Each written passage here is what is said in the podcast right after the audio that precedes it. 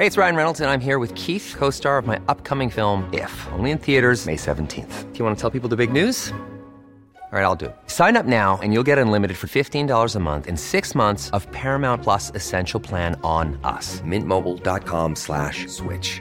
Upfront payment of $45 equivalent to $15 per month. Unlimited over 40 gigabytes per month. Face lower speeds. Videos at 480p. Active Mint customers by 531.24 get six months of Paramount Plus Essential Plan. Auto renews after six months. Offer ends May 31st, 2024. Separate Paramount Plus registration required. Terms and conditions apply if rated PG.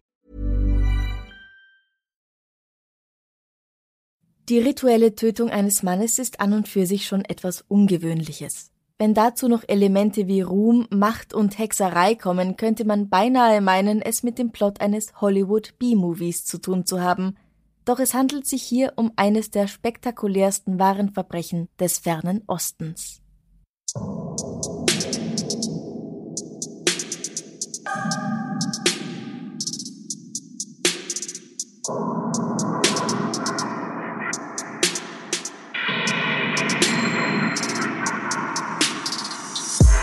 Servus! Grüezi, sagt man das? Keine Ahnung. Herzlich willkommen bei Darf's Darf's ein bisschen Mord sein? Dein Podcast zum Thema wahre Verbrechen. Mein Name ist Franziska Singer und wie ihr euch jetzt schon gedacht habt, ist heute mein Gast Philipp von Verbrechen von nebenan. Dein Podcast-Ehemann wolltest du sagen. Ja, Schatz, das wollte ich sagen. Jetzt kommen wieder die ganzen Nachrichten. Ihr passt so gut zusammen. Ich matche Ja, euch, habe ich jetzt, äh, habe ich jetzt gelernt. Wusstest du, dass das gibt? Ich matche euch. Äh, Also ich kenne es nur von Tinder, aber das äh, Leute haben gesagt, ich, ich matche euch. aha, ich dachte, das, das hieß irgendwie ähm, Shippen. Ja, das auch. Also ich habe äh, dank dir schon nicht nur neue österreichische Worte gelernt, sondern auch, weiß ich nicht, was das für eine Sprache ist. Was diese jungen Denglisch. Menschen im Internet reden. Ja, ja, oh, genau. Da, das weiß ich auch Das- nicht. Wir sind zu alt für diesen. Scheiß. Ja. aber nicht zu alt für True Crime hoffentlich. Nein. Und ich habe ja gesagt, dass wir im Juli ein bisschen in der Welt herumreisen werden und vielleicht auch mal an Orte, die mehr so typische Urlaubsziele sind, weil Juli Urlaub. Hauptsache ein bisschen verreisen, habe ich mir gedacht. In Spanien waren wir schon, in Monaco ebenfalls und heute geht es ein bisschen weiter weg. Mit dir zusammen mache ich jetzt eine Reise in den fernen Osten. Mhm. Thailand und Bali, also Indonesien, waren bei meiner Umfrage, wo unsere Hörer gerne hinfahren möchten, was so ihr nächstes Reiseziel wäre, ganz weit vorne. Und deswegen habe ich gedacht, treffen wir uns in der Mitte in Malaysia. Natürlich, warum auch nicht? Ja, warst du schon mal in dieser Gegend? Ich habe, also in Malaysia nicht. Mein, mein Vater hat da eine Freundin, die wir eigentlich immer besuchen wollten, ähm, hat aber bis jetzt nicht geklappt. Aber ähm, ich war in Thailand zweimal. Unter anderem einmal ein längerer Rucksacktrip und das ist eine sehr, sehr schöne und auch sehr aufregende Gegend, wo man immer ein bisschen aufpassen muss. Ich war da noch überhaupt nie und vielleicht habe ich mich deswegen so gefreut, da heute mal hinzureisen. Na, es ist, es ist wunderschön da, aber wenn dir der Tuk-Tuk-Fahrer sagt, äh, ich zeig dir alles für umgerechnet fünf Euro, dann solltest du einfach misstrauisch werden. Sonst ist es da wunderbar. ja. Und keine Eiswürfel. ja, Legen wir los. gern. Masna Ismail wird am 1. Januar 1956 in Kangar, der Hauptstadt des malaysischen Bundesstaates Perlis, geboren. Die Stadt Kangar liegt ganz im Norden von Malaysia, schon an der Grenze zu Thailand. Masna macht als Kind gern Sport. Ich habe gelesen, dass sie Wasserballerina ist, also ich nehme mal an, dass damit Synchronschwimmen gemeint ist. Das heißt ja bei uns auch Wasserballett. Mhm. Wusstest du das? Nee. Das ist das, wo die alle so gleichzeitig irgendwelche verrückten Übungen, ja, wo die so auftauchen und so Badehauben aufhaben. Das ist es doch, oder? Genau das. Und Masna singt als Kind auch sehr gerne. Den Traum, Sängerin zu werden, den haben ja viele kleine Mädchen oder auch Jungs. Und diesen Traum verfolgt sie beinhart. Und sie schafft es tatsächlich, ein Album zu veröffentlichen. Sie hat nämlich einen reichen Mann und der zahlt ihr das. Sehr gut. Habe ich leider nicht. Deswegen habe ich auch kein Album. Was wolltest denn du als Kind werden, Philipp? Äh, nicht Sängerin. nee, ich wollte tatsächlich äh, gern Moderator werden. Moderator oder Autor. Und lustigerweise hat sich das ja dann doch dieses Jahr beides mehr oder weniger erfüllt. Ja. Also ich habe äh, so ein altes Freundschaftsbuch wiedergefunden, wo drin stand, ähm, wenn ich groß bin, möchte ich eines Tages Wetten das moderieren. Wow. Schön, oder? Also Ja. es ist nicht ganz Wetten das geworden, aber ähm, immerhin schon mal Fernsehen. Ja, auf jeden Fall. Ich wollte Detektivin werden oder Schauspielerin Und Hattest du auch, hattest du auch einen Detektivclub früher? ein Detektivclub. Ja, so man so, so Fälle ermittelt hat, hatte ich mit meinen Freunden. Wir haben uns eigene Nein. Visitenkarten gemalt, so wie die drei Fragezeichen. Ah, ja. Und sind allen Leuten auf den Geist gegangen, weil wir natürlich überall Kriminalfälle gewittert haben. Nein, das habe ich nicht. Ich habe nur sehr viel gelesen und bin auf Bäume gekraxelt. Sehr gut, also so eine Pippi Langstrumpf. Ja, ein bisschen. Sehr schön. Zurück zum Fall. Gerne. Masna heiratet einen Mann namens Mohammed Afandi Abdul Rahman, einen Kampfsportler, und Boko. Miteinander haben die beiden eine Tochter namens Masdiana Afandi. Erstens, äh, Respekt, dass du Masdiana Afandi sofort richtig aussprichst. Und zweitens, was ist denn ein Boko? Da kommen wir dann später noch dazu. Ah, okay. In den 80ern nimmt Masna den Künstlernamen Mona Fendi an oder Fande und 1987 veröffentlicht sie ihr erstes Album mit dem Titel Diana One. Wie gesagt, das hat ihr Mann bezahlt. Aber ich finde Diana One, das klingt schon wie so eine Raumstation oder wie so eine Rakete. Also das gibt's das Cover irgendwo im Internet? Ich google das mal Das gleichzeitig. gibt's bestimmt, ja. Das möchte ich mir gerne anschauen, wie das. Äh, erzähl weiter, ich google in der Zwischenzeit. Ich bin gespannt, wie das Cover aussieht. Ihre Single Kunyanikan Lagu Ini wird ein kleiner Hit, danach folgt aber kein zweiter. Auch nach einigen Fernsehauftritten tritt der erhoffte Erfolg einfach nicht ein und nach einiger Zeit zieht sie sich aus dem Musikgeschäft wieder zurück, um sich einer anderen Leidenschaft zu widmen. Sie wird Bomo, das heißt eine Schamanin, die auch in ihrem Fall vor schwarzer Magie nicht zurückschreckt. Oh, äh, schwarze Magie, äh, das ist das, was bei Bibi Blocksberg die böse Tante macht. Ja, ja. Es ist in Südostasien aber etwas sehr Reales. Also nicht nur dort. Es gibt's ja in verschiedenen Teilen der Welt. Aber gerade auch da wird schwarze Magie oft zu Hilfe genommen, wenn jemand beruflich weiterkommen möchte. Oder nicht nur schwarze Magie, sondern generell Magie, sei es im Geschäft oder in der Politik oder auch um romantische Verbindungen zu forcieren. Also wenn du in jemanden verliebt bist und die Person nicht in dich, dann kann man da mit schwarzer Magie schon etwas machen. Alles kannst du mit Magie behandeln, wo es irgendwie um Macht geht, besonders eben mit schwarzer Magie um Kontrolle. Mhm. In Indonesien und Malaysia zum Beispiel geht man dann zu einem Bomo oder Dukun, das ist das indonesische Wort dafür. Die Bomos sind in erster Linie Schamanen oder Heiler, manche führen Exorzismen aus, manche kommunizieren mit Geistern oder haben prophetische Visionen und manche praktizieren eben auch diese schwarze Magie.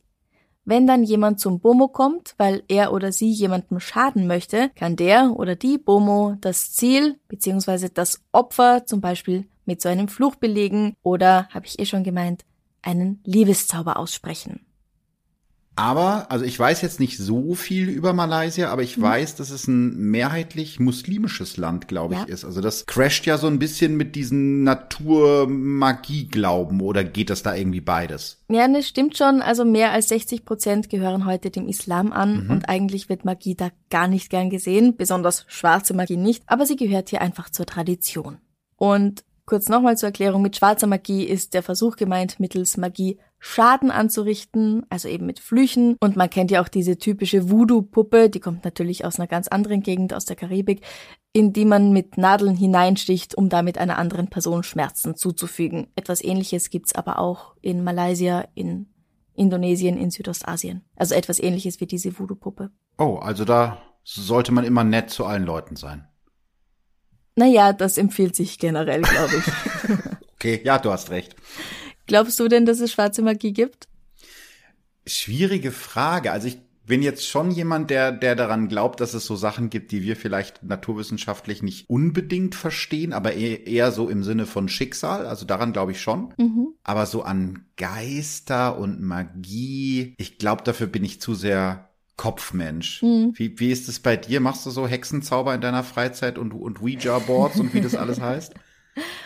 Mache ich nicht. Ich glaube, dass es nicht real ist. Ich persönlich Ja. glaube aber, dass man sich selbst schon in eine positivere oder eine zuversichtlichere Stimmung versetzen kann, dadurch, dass man solche Rituale durchführt. Und dass dann dadurch andere Dinge einfach funktionieren. Ja, ja, wie mit, mit Kartenlegen oder so, wo du das Ja. dann halt rausliest, was, was, was Genau. dann dir hilft. Und genau, was den Menschen hilft, ist ja dann in dem Fall auch gut, wenn man dran glaubt. Jo. Das Ehepaar Mona und Mohammed zählen also zu den Bomos, die auch schwarze Magie praktizieren und sie sind sehr erfolgreich damit. Besonders bei den reichen und schönen Einwohnern Malaysias sind sie beliebt, die bereit sind, hohe Summen für ihren Rat zu zahlen. Und Rat heißt jetzt, die kommen dahin, um sich irgendwie Karrieretipps abzuholen bei denen, oder? Ja, genau, also darum geht's wohl hauptsächlich. Okay. Warum sie glauben, dass ausgerechnet Mona, aus deren Karriere als Sängerin ja nichts geworden ist, die beste Person sein soll, um andere karrieretechnisch zu beraten, das weiß ich nicht. Aber es ist halt oft auch so, dass man selbst für andere etwas besser kann als für sich selbst. Oh ja, Liebesratschläge geben, die man dann bei sich selbst nicht einholt und so, ne? Ich genau. weiß, was genau. du meinst. Genau. Ja, ja. 1990 macht Mona Schlagzeilen, weil sie sich eine 48 Quadratmeter große Insel in Südthailand kauft für 5,8 Millionen Ringgit. Das sind heute circa 1,2 Millionen Euro. Wie viel das vor 30 Jahren war, das konnte ich aber leider nicht herausfinden. Das Ehepaar ist also sehr reich. Sie besitzen auch mehrere Autos, einige BMWs, also wirklich so eins von jeder Reihe, Schön. Mercedes, Jaguar und so weiter. Die beiden sind in den höheren Kreisen der malaysischen Gesellschaft wohl bekannt. Eine Reihe von Politikern lässt sich von ihnen mit Amuletten versorgen und mit Beschwörungen und Flüchen helfen. Im Sommer 1993 machen sie die Bekanntschaft des Politikers Datuk Maslan Idris. Er ist ein Mitglied der Partei United Malays National Organization, eine nationalkonservative politische Partei in Malaysia, die von ihrer Gründung im Jahr 1946 weg bis 2018 die absolute Spitzenpartei des Landes war. Der Abgeordnete bittet die Schamanin Mona um übernatürliche Hilfe, um seine politische Karriere anzukurbeln. Er möchte gerne Chief Minister werden, also Ministerpräsident seines Bundesstaates Pahang. Die Bomos bieten ihm dafür Folgendes an – Sie können ihm Amulette geben, die ihn unbesiegbar machen, für den Preis von nur 2,5 Millionen Ringgit. Er leistet dafür eine Anzahlung von 500.000 und überschreibt ihnen außerdem mehrere Grundstücke als Absicherung. Das ist ja ein Schnäppchen. Findest du? nee, nicht so wirklich, aber ich meine, man kann ja wahrscheinlich als, als Ministerpräsident eines Bundesstaates dann noch mehr Geld und noch mehr Macht sammeln. Also es ist ja vielleicht eine Investition in die Zukunft. Absolut, genauso sieht er das, ja. Am 2. Juli hebt der 49-Jährige von einer Bank 300.000 Ringgit ab. Danach wird er nicht mehr gesehen, außer von den Bomos. Er besucht das Paar in ihrem Haus, wo Mona ein spezielles Ritual durchführen möchte, um den Zauber durchzuführen, der ihn mit den versprochenen Fähigkeiten ausstatten soll. Sie händigt ihm auch einen Stock und eine traditionelle Kopfbedeckung aus, die beide dem bereits verstorbenen Präsidenten von Indonesien gehört haben sollen. Ihr Mann und ihr Assistent Jeremy Hassan sind bei dem Ritual, das in der Nacht vom 18. Juli 1993 stattfindet, ebenfalls anwesend. Das Ganze unterliegt strengster Geheimhaltung. Ja gut, aber an die strengste Geheimhaltung halten wir uns jetzt natürlich nicht, weil wir sind ja neugierig. Ja. Wie muss ich mir das vorstellen, so ein Ritual? Ich war jetzt noch nicht oft bei solchen Ritualen. Ähm, wie funktioniert das? Wie läuft das ab? Es handelt sich hier um eine Mandi Banga Zeremonie. Das ist ein traditionelles Blumenbad, das oft gemacht wird, um die Stimmung zu heben oder das Selbstvertrauen zu stärken. Maslan muss sich auf den Rücken auf den Boden legen und die Augen schließen. Er wird mit Blumen bedeckt und soll nun darauf warten, dass Geld vom Himmel auf ihn niederprasselt. Aber das Einzige, das ihn von oben trifft, ist eine Axt, mit der Jeremy ihm den Kopf abtrennt. Doch. Drei Hiebe braucht es dafür. Danach arbeiten alle drei zusammen. Sie ziehen Maslans Haut teilweise ab, zerlegen seinen Körper in 18 Einzelteile und vergraben ihn in einem Loch, das sie mit Zement auffüllen. Danach gönnen sie sich erstmal eine Pause, Sie fahren ins 100 Kilometer entfernte Kuala Lumpur, kaufen einen neuen Mercedes, gehen ordentlich shoppen und angeblich lässt sich Mona auch das Gesicht liften. Boah, du, äh, also, du hättest mich wenigstens kurz warnen können. Von Blumen zu äh, Blut Hui. Ähm, das ist True Crime, Baby. Das ist wirklich True Crime, also nicht gerade zimperlich, die Gang da. Der Maslan, der ist ja, glaube ich, Anfang Juli, hattest du gesagt, das letzte Mal lebend gesehen mhm. worden. Ähm, hat ihn dann keiner vermisst gemeldet, vor allen Dingen, wo er doch irgendwie so ein aufstrebender Nachwuchspolitiker ist? Ja, doch, weil er mehrere berufliche Treffen nicht einhält und auch nicht mehr nach Hause kommt, wird er dann irgendwann Mitte Juli als vermisst gemeldet. Aber so gute zwei Wochen haben sich die Leute mal gedacht, ach ja, der, der wird schon irgendwas tun. Was man halt so macht, ist man halt zwei das, Wochen weg. Ja, Anscheinend. Also seine Frau, seine Arbeitskollegen, alle haben zwei Wochen gewartet. Er scheint nicht so beliebt gewesen zu sein in seinem Umfeld. Möglich, ja. Mhm. Es macht jetzt den Anschein. Und äh, bis Mona dann unter Verdacht gerät, ist der Politiker halt schon längst tot. Ja, jetzt ist natürlich die Frage, also wenn der Fall nicht aufgeklärt worden wäre, dann würdest du ihn ja jetzt wahrscheinlich nicht erzählen. Also da hättest du ja diese ganzen Informationen nicht. Mhm. Aber dieses Ritual unterlag ja aller strengster Geheimhaltung. Ja. Wie sind die denn jetzt auf dieses Ritual gekommen, wenn doch eigentlich keiner was, was davon wissen durfte? Ja, das ist ganz lustig. Monas Assistent Jeremy wird ein paar Tage später wegen eines Drogendelikts festgenommen und wo er dann schon mal mit der Polizei spricht, gesteht er auch gleich diesen Mord. Er führt die Polizei zu der Stelle, wo Maslan einzementiert liegt. Im selben Haus finden die Ermittler auch mehrere Messer und die Axt, die als Mordwaffe verwendet wurde, sowohl als auch Maslans Revolver, der ebenfalls vergraben worden war. Bald darauf können Mona und Mohammed in Kuala Lumpur, also das ist die Hauptstadt von Malaysia, ebenfalls gefasst werden. Alle drei Verdächtigen kommen vor das Höchstgericht in Temerloh. Sie werden wegen Mordes angeklagt. Und auf Mord steht in Malaysia unweigerlich die Todesstrafe. Da führt gar kein Weg dran vorbei. Dieser Fall ist übrigens der letzte in Malaysia, bei dem es eine Voruntersuchung gibt. Das ist also eine Anhörung, bei der überhaupt erst entschieden wird, ob es genügend Beweise für einen ordentlichen Prozess gibt. Kaum ein Fall hat je so viel Berichterstattung bekommen in der Presse wie dieser. Die Journalisten sind immer dabei, wenn es irgendetwas Neues gibt und die Zeitungen berichten täglich davon. An die 70 Zeugen werden befragt. Der Fall des Mordes an Datuk Maslan Idris ist übrigens nicht nur der letzte, bei dem es eine Voruntersuchung gibt, sondern auch der letzte, bei dem es Geschworene gibt. Die werden nämlich ab 1995 nicht mehr bei Gericht eingesetzt. Hier in diesem Fall kommt aber noch ein letztes Mal eine Jury aus nur sieben Geschworenen zum Einsatz. Der Grund, warum es keine Geschworenenprozesse mehr gibt, ist der, dass sich die Geschworenen wohl zu leicht von der Verteidigung auf ihre Seite ziehen lassen, dass so gut wie niemand dafür verantwortlich sein will, jemanden zum Tode zu verurteilen und dass ganz allgemein gesagt die wenigsten überhaupt Bock haben, bei Gericht zu erscheinen und ihrer Pflicht nachzugehen. Mona liebt die Aufmerksamkeit, die ihr nun durch die Presse zuteil wird. Sie strahlt auf so gut wie allen Fotos, die ich finden konnte, bis über beide Ohren. Sie posiert für die Pressefotografen und sie trägt gern knallige Farben.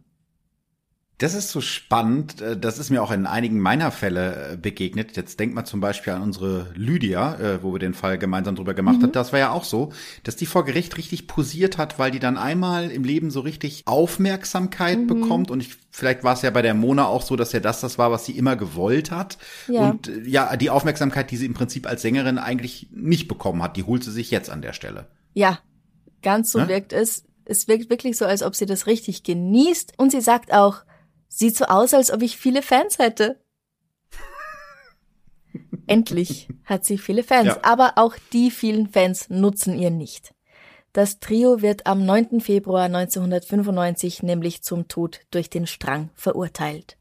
Oh, ähm, ich vermute, da hilft dann schwarze Magie irgendwie auch nicht mehr, oder?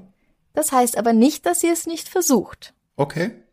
Es gibt nämlich Gerüchte, dass sie in ihrer Zelle herumflattert und dabei Zaubersprüche murmelt. Sie soll fliegen und sich von einem Ort zum anderen teleportieren können, nämlich aus dem Gefängnis raus in eine Bar ganz in der Nähe und dann aber wieder zurück. Aber warum teleportiert sie sich denn dann nicht auf die Flucht? Also das ist ja Quatsch, nur für ein Bier rauszukommen und danach wieder in die Zelle, oder? Das ist richtig, ja. Sie ist äußerst pflichtbewusst, vermutlich. Und manche meinen, dass sie die Handschellen spielend leicht abstreifen kann, so dass die Wärter schon echt in Bedrängnis kommen und sich vor ihr fürchten. Die Judikative muss selbst drei oder vier Bomos beschäftigen, um Monas Zauber unter Kontrolle zu halten. Das heißt auch, selbst die, die Gerichtsbarkeit, die Behörden glauben auch an diesen Zauberkram. Manche, ja. Okay, ja, aber sie haben offensichtlich Angst, dass sie sich daraus zaubern kann. Das Also ich ja nehme- wild. Ich nehme mal an, dass es, dass diese Bomos nicht von oberster Stelle eingesetzt wurden, sondern dass jemand gesagt hat, hey, mein Cousin Bomo, komm, äh, hilf mir mal hier mit deinen Bomo-Kumpels, Okay. diese große Zauberin irgendwie unter Kontrolle zu halten. Äh, Kann man denn da jetzt, außer sich da versuchen rauszuzaubern, noch irgendwas anderes machen? Also wenn ich verurteilt worden wäre, würde ich irgendwie versuchen, Berufung einzulegen, dagegen zu protestieren, sowas? Ja, das machen sie auch. Okay. Die drei Verurteilten legen natürlich Berufung gegen die Todesstrafe ein und 1998 soll es zu einem neuen Prozess kommen. Der muss allerdings verschoben werden, weil nun Zweifel an der Zulässigkeit von Jeremies erster Aussage aufkommen, die zur Auffindung der Leiche geführt hatte. Im April 1999 wird die Berufung aber abgelehnt. Mona, Mohammed und Jeremy bleibt nichts anderes übrig, als auf den Gang zum Galgen zu warten. Auch die Menschenrechtsorganisation Amnesty International bemüht sich redlich, die drei vor der Todesstrafe zu bewahren. In einem Schreiben an den König von Malaysia wird darum gebeten, zu bedenken, dass das Risiko eines juristischen Fehlers nicht ausgeschlossen werden kann, die Todesstrafe in so einem Fall aber nicht mehr rückgängig gemacht werden kann. Außerdem gibt es keinen Beweis, dass die Androhung der Todesstrafe in der Bevölkerung besser gegen neue Verbrechen wirkt als jede andere Strafe. Das ist aber noch nicht alles. Amnesty International schreibt auch, dass Mona sich mehrfach darüber beklagt hätte, dass sie seit ihrer Verhaftung im Sommer 1993 gefoltert worden wäre. Diese Behauptungen wären aber niemals untersucht worden. Ich finde, es ist so so schwer vorstellbar aus, aus unserer westlichen Sicht. Also Todesstrafe ist ja generell schon mal etwas, für das ich überhaupt gar kein Verständnis habe. Mhm. Aber dann auch noch mit dem Galgen, also das ist ja so richtig archaisch, das ist ja wie in so einem, in so einem Westernfilm. Also nicht, dass es einen, einen schönen Tod gäbe durch, durch eine Todesstrafe, aber Galgen, finde ich, macht das Ganze irgendwie noch schlimmer. Ja, am besten ist angeblich Erschießen. Ja, das soll kann am ich mir vorstellen, weil dann ist vorbei, genau, ja. ja. Mhm. Aber am besten ist gar nicht, ne? Ja, richtig, da sind wir uns einig. einig. You should celebrate yourself every day, but some days you should celebrate with jewelry. Whether you want to commemorate an unforgettable moment or just bring some added sparkle to your collection, Blue Nile can offer you expert guidance and a wide assortment of jewelry of the highest quality at the best price. Go to Bluenile.com today and experience the ease and convenience of shopping Blue Nile, the original online jeweler since 1999. That's Bluenile.com. Bluenile.com. Hey, it's Ryan Reynolds, and I'm here with Keith, co star of my upcoming film, If, only in theaters, May 17th. Do you want to tell people the big news?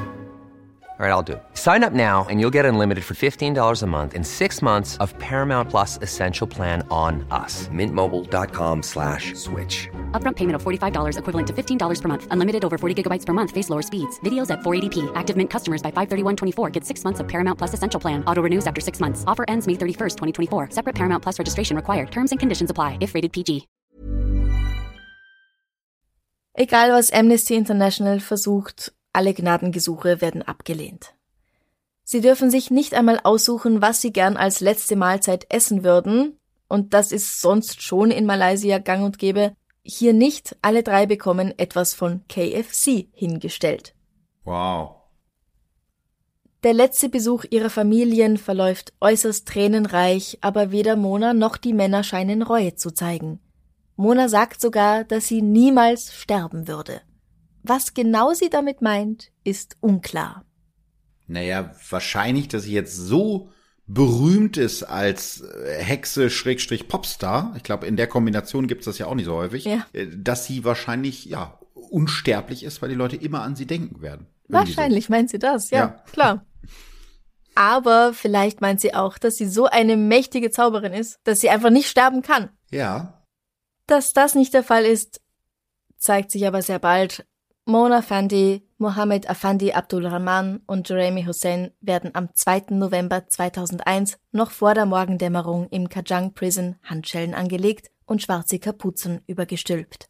Dann werden sie zum Galgen geführt, von dem schon drei Schlingen baumeln, die nur auf sie warten. Ihre Füße werden zusammengebunden. Um sechs Uhr öffnet sich unter ihren Füßen je eine Klappe, die sie in die Tiefe stürzen lässt. Wenig später sind sie tot. Jeremy ist 31, Mohammed 44 und Mona 45 Jahre alt. Ich weiß jetzt nicht, wie das in Malaysia ist, aber teilweise ist es ja so, dass bei solchen ähm, Exekutionen auch Journalisten dabei sind, vor allen Dingen jetzt in dem Fall, der ja so berühmt ist und der so durch die Presse gegangen ist. War, war das da auch so? Haben da irgendwelche Medienvertreter zugeguckt bei der Exekution? Nein, hier sind nur ein paar öffentliche Vertreter des Gefängnisses, ah. Wärter und auch der Gefängnisarzt dabei. Weder Journalisten noch Privatpersonen sind da zugelassen. Finde ich auch besser so. Ja, ja, man, definitiv. Also ich wollte jetzt nicht fragen, weil ich mir das gewünscht hätte, dass Nein. da wer dabei gewesen ist, aber äh, manchmal ist es ja so. Und Ja. ähm, für, für Mona ist es ja vielleicht sogar traurig, dass es ihr jetzt den letzten großen Auftritt sozusagen verwehrt. Sehr gut möglich. Hm. Darüber ist nichts überliefert. Man lässt nach dem Sturz Mona, Mohammed und Jeremy noch eine Stunde hängen, ganz so wie es sich gehört. Es heißt ja, sie müssen so lange hängen, bis sie tot sind, weil das ja oft länger dauert, das geht nicht so ratzfatz. Danach werden ihre Leichname abgenommen und für die Beerdigung vorbereitet. Mona und ihr Mann werden zusammen auf einem Friedhof in Kajang bestattet, ihr Assistent Jeremy erhält in seiner Heimatstadt seine letzte Ruhestätte. Nach dem Tod der drei gibt es immer noch wilde Gerüchte. Einerseits meinen viele, dass Mona gar nichts mit dem Tod an Maslan zu tun gehabt hat, sondern dass die beiden Männer das ganz allein gewesen sind. So soll Mohammed sie kurz vor der Tat rausgeschickt haben, um Blumen zu pflücken. Sie selbst hat auch nie zugegeben oder gestanden, dass sie in diese Tat involviert gewesen wäre, und es gibt einige, die ihr glauben. Andererseits gibt es die Theorie, dass es sich bei dem Duo Mona und Mohammed oder dem Trio Mona, Mohammed, Jeremy sogar um Serienmörder handelt. Es werden nämlich Leichen gefunden, die entweder von der Art der Tötung her dem Mord an Maslan sehr ähnlich sind oder in Häusern bzw. in der Nähe von Häusern und Grundstücken, die einmal im Besitz dieser Bomos waren. Okay. Aber ganz ehrlich, wie viel davon nur Gerüchte sind, das war mir einfach unmöglich da herauszulesen. Also was da jetzt stimmt, wurden tatsächlich Leichen oder Leichenteile gefunden in, in ehemaligen Häusern. Und können sie überhaupt was damit zu tun haben oder waren die schon 50 Jahre alt? Das, das war Hm. einfach daraus nicht ersichtlich. Es erscheint mir so, als ob da nicht so viel Wahrheit dran ist, weil ja auch kein anderer Fall noch zusätzlich vor Gericht behandelt wurde. Also das dürfte in etwa so sein wie Monas angebliche Fähigkeit der Teleportation. Naja, und außerdem sind sie ja jetzt auch tot. Also was, was soll jetzt noch passieren? Ja, ja. Eine Gefängniswärterin weiß übrigens zu berichten, dass Mona eine sehr freundliche und absolut mustergültige Insassin war, die fünfmal am Tag gebetet hat und fehlerfrei aus dem Koran zitieren konnte. War das Ganze eventuell nur ein Mord aus einem politischen Motiv heraus, um einen Konkurrenten loszuwerden, und die liebe, herzensgute Mona wurde einfach mit hineingezogen? Das klingt ein bisschen so, als ob du ihr das Lieb und Herzensgut nicht so richtig abnimmst. Naja, also, dass sie gleich darauf in Kuala Lumpur shoppen war und ihr Ja. ihren x-ten Mercedes gekauft hat und sich ein Facelift verpassen hat lassen, das spricht für mich persönlich jetzt schon eher dagegen. Ja, da wäre ich, da wäre ich bei dir. Aber den Mord aus einem politischen Motiv heraus, um einen Konkurrenten loszuwerden, das kann ich mir schon vorstellen. Also, dass ihnen da jemand anders noch mehr Geld geboten hat, um den Maslan aus dem Weg zu räumen. Politiker in Malaysia ist offensichtlich ein sehr gefährlicher Job. Ich glaube, Politiker überall ist Mhm. ein schwieriger Job. Mhm. Das definitiv. Wo, wo viel passieren kann. Was meinst denn du? Ich finde das so schwierig, das aus der Ferne zu, zu begutachten. Hm. Aber ähm, dass sie jetzt völlig unschuldig ist, da bin ich bei dir. Also dieses Nachtatverhalten, äh, wie man so schön sagt, äh, passt ja nicht wirklich dazu. Also Ja. äh, wenn sie da irgendwas von mitbekommen hätte und wäre völlig unschuldig gewesen, dann hätte sie auch die Behörden informieren können. Ne? Hat sie ja nicht getan. Ähm, dementsprechend finde ich, passt das nicht so ganz zusammen. Aber ich kann mir schon vorstellen, äh, dass das einfach auch einen politischen Background hatte, weil die dann vielleicht zu dem, äh, der dann irgendwie der Konkurrent gewesen ist, hingerannt sind und der hat dann vielleicht noch mehr Geld geboten. Also die, das finde ich jetzt gar nicht so ausgeschlossen, denn ähm, haben wir ja gerade schon gesagt, also Politik ist ein gefährliches Pflaster. Ja, ja. Und ganz ehrlich, dass sie sich im Gefängnis brav und lieb verhalten hat und fünfmal am Tag gebetet hat und fehlerfrei aus dem Koran zitieren konnte, das heißt halt auch nix. Nee, das würde ich im Gefängnis genauso machen, zumindest solange ich noch die Hoffnung habe, dass ich irgendwie wegen guter Führung begnadigt werde. Aber es hat ja äh, definitiv nicht geklappt bei ihr. Genau. 2007 soll der indonesische Horrorfilm Dukun erscheinen, der eindeutig auf diesem Fall basiert. Der darf dann aber nicht veröffentlicht werden. Auch spricht sich Monas Familie dagegen aus. 2018 kommt er dann aber endlich raus und er wird in Malaysia, Brunei, Singapur und Indonesien gezeigt und spielt auch ziemlich viel Geld ein. Laut einem Bericht vom Weiß Magazin aus dem Oktober 2020 ist Mona Fendi heute, fast 30 Jahre nach dem Mord an Datuk Maslan Idris, wieder so etwas wie ein Star, um nicht zu sagen ein Vorbild. Oh. Viele sind nämlich mit der Politik des Landes nicht einverstanden und schreiben auf Twitter Sachen wie, ja, wenn ich mir unsere Politiker so ansehe, dann beginne ich zu denken, dass Mona Fendi eigentlich eine Heldin war. Hui, also das finde ich ganz gefährlich und ganz schwierig. Mhm. Aber das ist schon etwas, glaube ich, was unsere Zeit im Moment sehr gut beschreibt. Also ich habe mir auch mal eine Zeit lang politisch engagiert und du hörst irgendwie aus allen Richtungen immer, ja, Politiker, die machen eh alle nix und die sind eh alle Schweine und die sind alle korrupt. Und mhm. natürlich gibt es solche Politiker, aber ganz viele, die sich, sage ich mal, vor Ort äh, für die äh, Parkbank irgendwie stark machen, ja, die im mhm. Stadtrat sitzen oder im Gemeinderat, das sind alles Leute, die einen ganz großen Teil ihrer Freizeit opfern und damit nicht viel Geld oder oder Macht für sich beanspruchen können. Ja. Also dieses Politiker-Bashing finde ich ganz schön nervig und vor allen Dingen, wenn es jetzt dazu führt, dass da gesagt wird, na ja, äh, wenn er ein Politiker ist, dann kann man ihn, dann kann man ihn ruhig umbringen, dann ist okay. Ja, finde ich auch gar nicht in Ordnung. Nee, genau. sind wir dagegen. Sind wir uns wieder einig. Aber ganz ehrlich, auf Twitter oder generell im Internet in irgendwelchen Kommentaren, da, da sagen ganz viele ganz leicht sehr viel und auch sehr, sehr viel Dummes. Und deswegen bin ich nicht mehr auf Twitter. Ja, und recht hast du. hast du noch irgendwelche Gedanken zu dem Fall? Ich finde das ganz spannend, dass wir jetzt hier schon wieder so einen Fall haben, wo jemand für ein Verbrechen zumindest viele Jahre später dann noch abgefeiert wird. Ne? Mhm. Also denk mal an unseren gemeinsamen äh, Freund und Bekannten Jack Unterweger, da war das ja auch so. Freund der Familie, ja. Wobei der ja zumindest noch vorher was davon gehabt hat. Also der war ja vorher berühmt. Äh, das stimmt. Und Monas Berühmtheit erst, äh, war sehr, sehr kurz. Und auch nur aufgrund dieses Mordes, ja. Und ich habe mir tatsächlich in der Zwischenzeit, weil es mich doch so interessiert hat, das Cover angeschaut. Ja, Diana One. Es ist großartig. Also vielleicht rufst du es dir auch mal parallel auf. Mehr 80er auf einem Cover geht nicht. Sie hat irgendwie so einen Tanktop an und sieht aus wie so ein schlecht verkleideter Rambo-Verschnitt und hat auch so ein schönes Stirnband um. Was und hast steht du da, irgendwie. Ich habe einfach Mona Fandi äh, Diana, Diana One gegoogelt. Und dann Bilder. Und äh, das sieht halt wirklich aus wie so eine äh, malaiische äh, Rambo-Kopie, glaube ich. Ja. Und sie steht da irgendwo in, der Blu in den Blumenrabatten, neben so einem Blumenpott. Also ähm, stark. Das halte ich für eine Palme, aber. Ja, also ich würde es äh, definitiv mal irgendwie bei Social Media posten. Also wenn, wenn ich ja, eine klar. CD mit so einem Cover irgendwie finden würde, ich würde sie sofort kaufen. Das Alleine schon, ist ein, das Cover so schön. was ich jetzt hier gefunden habe, ist definitiv ein Kassettencover. Noch besser. Ja. Und kostet malaiische Dollar neun, neun malaiische Dollar. Ob das jetzt gut oder ja, schlecht also ist? Ja, also neun Ringgit, das ist, ich glaube, es ist sehr wenig ich werde mir auf jeden Fall gleich mal den Song anhören, weil wenn der ja. genauso gut ist wie das Cover, dann äh, gibt's glaube ich kein Halten mehr. Ja, es gibt auch Videos von ihren Auftritten. Das ist ganz ganz interessant.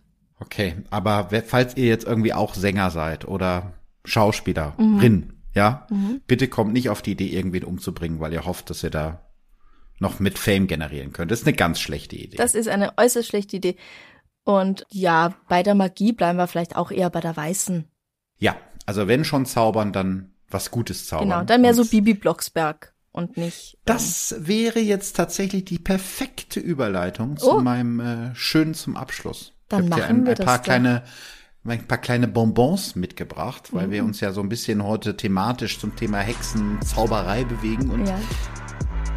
Wenn dir unser Podcast gefällt, dann würden wir uns sehr über deine Unterstützung freuen. Über Bewertungen zum Beispiel auf Apple Podcasts. Am besten natürlich mit 5 Sternen. Und wenn am Ende des Monats noch ein bisschen was im Börsal übrig ist, dann freuen wir uns auch über eine kleine monetäre Unterstützung. Und zwar unter co-fi.com slash darf's ein bisschen Mord sein.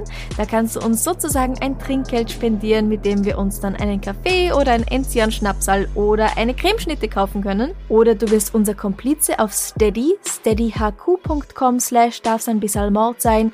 Und dort bekommst du für deine Unterstützung auch noch Bonus Bonusmaterial jeden Monat dazu. Ab 2,50 Euro im Monat kannst du zum Beispiel jede Folge schon einen Tag früher hören. Sowohl die normalen Folgen als auch Extrablatt. Und gerade wegen eurer Unterstützung können wir das machen, dass wir jetzt zweimal die Woche etwas rausbringen. Also vielen, vielen Dank an alle, die schon unsere Komplizen geworden sind. Du kannst auch T-Shirts, Tassen und Schürzen und so weiter kaufen, mit unserem Logo zum Beispiel drauf, unter shop.spreadshirt.at slash debms.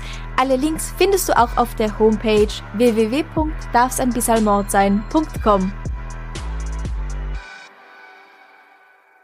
Hast ein Zuckerl mitgebracht? Ich habe sogar drei Zuckerl mitgebracht. Drei gleich. Ja, ähm, also drei Fragen und die erste ähm, hast du mir fast schon beantwortet. Ich würde gerne wissen, wer deine Lieblingshexe aus Film, Funk und Fernsehen ist. Bei sowas muss ich mich doch vorbereiten. Das Ach, kann ich doch nicht doch einfach so aus dem an. Ärmel schütteln. Meine. Lieblingshexe, was gibt's denn so für Hexen? Äh, die kleine Hexe ist klasse. Ach, von, von Ottfried Preußler. Ja, Stimmt. Die, oh, die hatte ich, gar, die hatte ich ganz vergessen, dass es die gab. Sehr also gut. so spontan wähle ich jetzt die. Gut, also liebe Leute, hier ist nichts abgesprochen oder gescriptet, ne? nicht, dass ihr das denkt. Ja, also ich, für mich wäre es, glaube ich, wirklich Bibi Blocksberg. Ähm, Hex, Hex. und genau, äh, und kennst du den Film äh, Hokus Pokus? Ja. Das ist so ein überdrehter Anfang der 90er Jahre Film mit Bette Midler und Sarah Jessica Parker. Der ist auch sehr empfehlenswert. Also zum, zum Thema Hexengame. Also so lustige Filme mit Hexen kann ich mir angucken. Äh, welche, wo Hexen gruselig sind, das kann ich irgendwie nicht ernst nehmen. So, so richtig. so, jetzt überfalle ich dich direkt mit der nächsten Frage, auf die Okay. du dich nicht vorbereitet Okay, hast. ja. Wenn du dir eine Zauberer- oder Schrägstrich Hexenkraft wünschen könntest, welche wäre das? Ja, aber wenn man zaubern kann, dann kann man doch einfach zaubern, oder? Ja, aber man hat doch vielleicht so eine besondere Kraft, so wie die sich teleportieren konnte. Ähm, gehen wir mal davon aus, dass Hexen nicht alles können. Fliegen. Habe ich auch überlegt. Ich würde gerne auf meinem Besen fliegen. Das wird sehr gut aussehen, bestimmt. Ja, das würde klasse aussehen. Ich müsste mir nur die Haare ein bisschen länger wachsen lassen, damit sie dann so, so geil so hinter mir herfliegen. Ich habe auch darüber nachgedacht, ob ich fliegen wollen würde. Und dann ist mir eingefallen, dass es sein könnte, dass es mir dann doch zu gruselig ist. Also ich habe nicht so schlimme Höhenangst, aber stell dir jetzt mal vor, du bist da in ganz großer Höhe und bist nur auf so einem wackeligen Besen. Das ist doch auch nicht so richtig entspannt. Na, es ist wie auf der Landstraße auf dem Fahrrad. Ja, aber da fällst du nicht so tief, wenn du vom Fahrrad fällst von der Ja, Landstraße. warum sollst also, du denn einfach so vom Besen fallen? Ja, weiß Der ich hat nicht, ja weil, eine dir, Geschwindigkeit. weil dir ein Vogelschwarm entgegenkommt, zum Beispiel. Kann dir auch auf Ähm, der Landstraße passieren. Da hast du auch recht. Ja, deswegen habe ich mich dann gegen Fliegen entschieden Mhm. und für unsichtbar sein. Okay. Das, so das ein- ist aber gruseliger. Findest du es gruselig? Na, also für, die, für alle anderen zumindest. ja, Außerdem stimmt. musst du immer nackt sein. Ach so, ja, da habe ich auch noch nicht drüber nachgedacht. Stimmt. Das ist ja ärgerlich. Ja, ähm, jetzt driftet das Ganze hier ein bisschen ab. Ich wollte hier ein bisschen harmlos über Hexen reden und Frau Singer ist schon wieder mit unanständigen Gedanken beschäftigt. Nein, ich hatte das gar nicht Ja. so unanständig oder, oder creepy gedacht, aber ich finde es einfach mal, mal spannend. Nackt ist nicht unanständig. Na, das stimmt, das stimmt. Aber ich hatte es gar nicht unter so einem. Ich hatte es eher so gedacht, ich würde es gerne mal wissen. Weißt du, dann kannst du mal aus dem Raum rausgehen und weißt, was reden die eigentlich über dich, wenn du nicht dabei bist. Oder man kann sich auch irgendwo reinschmuggeln. Also wie gerne wäre ich mal irgendwie im Oval Office gewesen, als äh, Donald Trump noch Präsident war. Ich meine, wie spannend ist das? Sowas Ei. zum Beispiel. Ja, ja. Ne? Also auch wenn ich dann nackt dafür sein muss. Also das, das fände ich gut. ähm, und das, das dritte äh, Zuckerl ist die Frage, ähm, an welchen Ort, da habe ich jetzt sehr lange für diese Frage überlegt, also bitte sei stolz auf mich, an welchen Ort und welche Zeit in deinem Leben würdest du dich gerne zurückzaubern? Aus meinem Leben. Ähm, oh, jetzt wird's aber tragisch. Oh, Und zwar hatte ich, als ich zehn war, hatte ich schon ganz viele zweite Zähne und wenig Milchzähne mhm. und bin mit dem Gesicht auf den Asphalt geknallt und habe mir die Vorderzähne abgeschlagen und deswegen mehrere Wurzelbehandlungen und Wurzelspitzenresektionen gehabt und sehr viel leiden müssen. Da würde ich Au. mich gern davon abhalten. da würdest du sagen, Franziska, lauf nicht so schnell und fall vor allem nicht hin. Ja, genau. Okay. An sowas hatte ich gar nicht gedacht. Stimmt, man kann ja auch schlechte Entscheidungen, die man getroffen hat, rückgängig machen.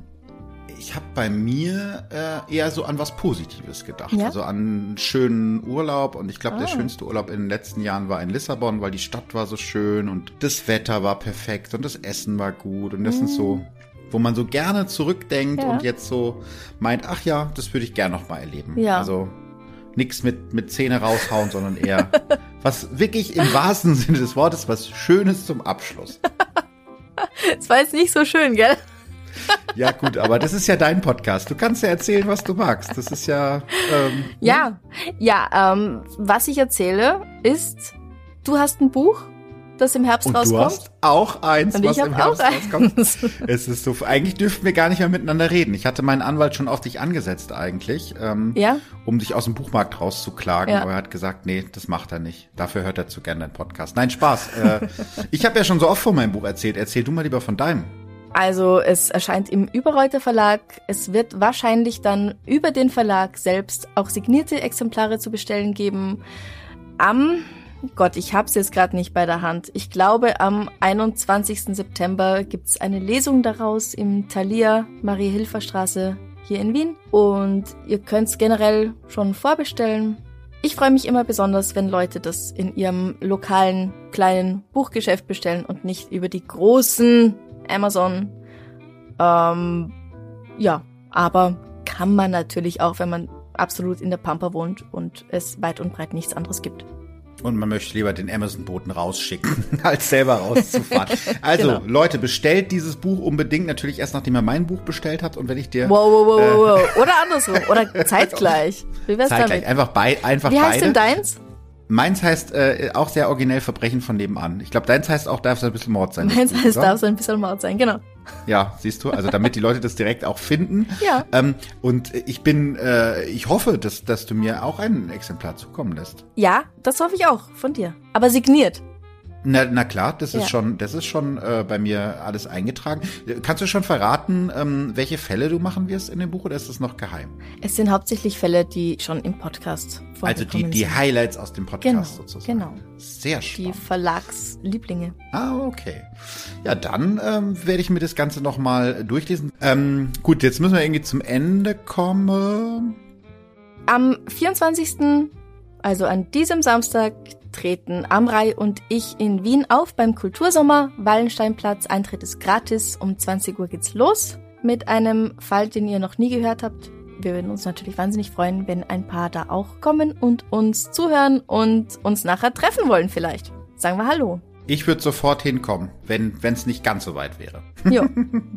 Nun denn, ich danke dir vielmals, Philipp. Es war wieder sehr schön mit dir. Sehr schön auch, mich mit dir auf weite Reise zu begeben. Ja, wir können gerne wieder in Urlaub fahren. Mhm. Malaysia hat mir schon ganz gut gefallen. Von daher, besser kann es nicht laufen und kommt alle zum Live-Auftritt von Franziska und Amrei. So, So, alles gesagt. alles gesagt, ganz schön. Na dann noch einen wunderschönen Tag. Den wünsche ich dir auch. Danke. Danke. Bussi. Baba. Tschüss.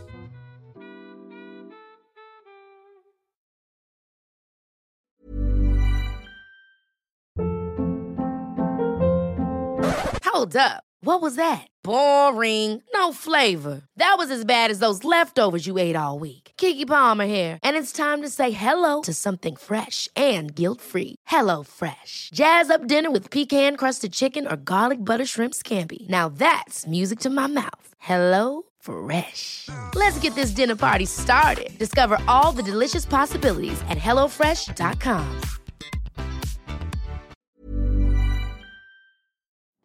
Liebe findet den unterschiedlichsten Ausdruck quer durch die Geschichte. Doch ist es wirklich immer Liebe?